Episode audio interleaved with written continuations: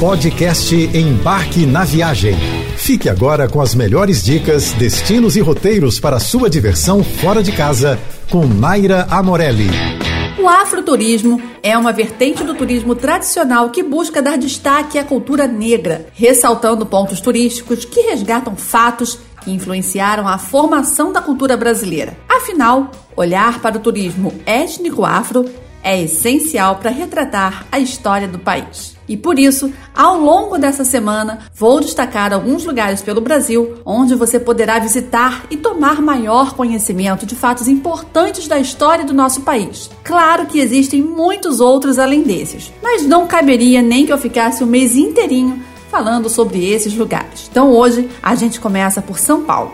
No belíssimo Parque Ibirapuera podemos visitar o Museu Afro, que traz a perspectiva africana na formação da cultura brasileira. O acervo do museu é composto por mais de 6 mil obras, entre gravuras, pinturas, documentos e objetos etnográficos. Visite sem pressa e aproveite para combinar com um dia no parque. Já no Centro Histórico de São Paulo, vale visitar a Igreja de Nossa Senhora da Boa Morte, construída em 1728 pela Irmandade dos Homens Pardos de Nossa Senhora da Boa Morte. Foi nessa igreja que, pela primeira vez, pessoas negras e brancas sentaram-se lado a lado em uma igreja em São Paulo.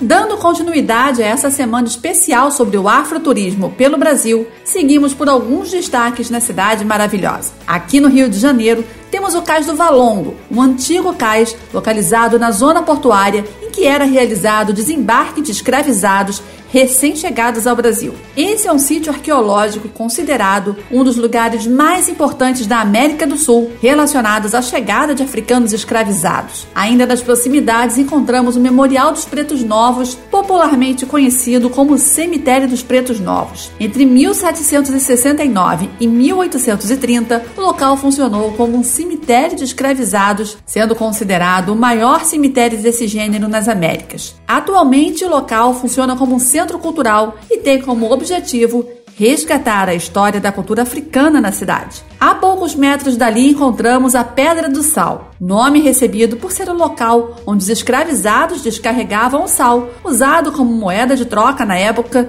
e também o local onde eles eram vendidos.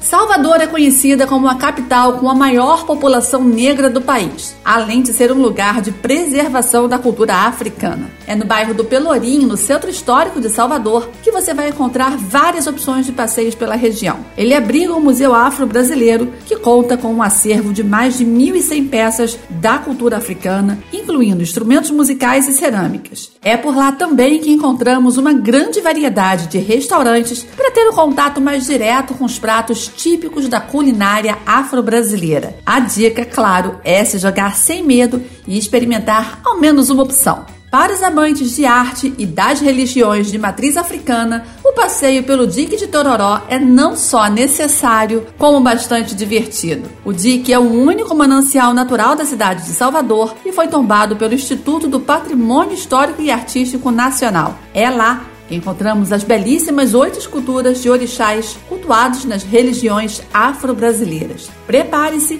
para ser recebido com uma energia incrível e voltar ainda mais apaixonado por Salvador.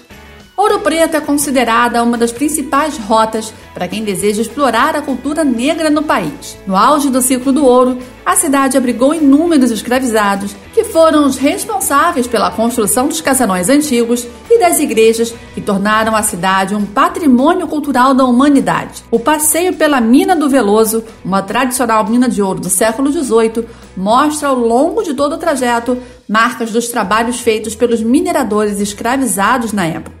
Recife também é um destino importante para explorar o turismo étnico. No Pátio do Carmo, encontramos o monumento de Zumbi dos Palmares, que celebra a memória do principal líder do Quilombo dos Palmares. Assim como São Paulo e Ouro Preto, a cidade também conta com a igreja de Nossa Senhora do Rosário dos Homens Pretos. O local foi palco das coroações das rainhas de Maracatus no século XVII. Já o Pátio do Terço, localizado em frente à igreja, é responsável por um dos momentos mais emblemáticos do carnaval pernambucano, a Noite dos Tambores Silenciosos. Cerimônia cerimônia para reverenciar ancestrais africanos que sofreram com a escravidão durante o Brasil colônia.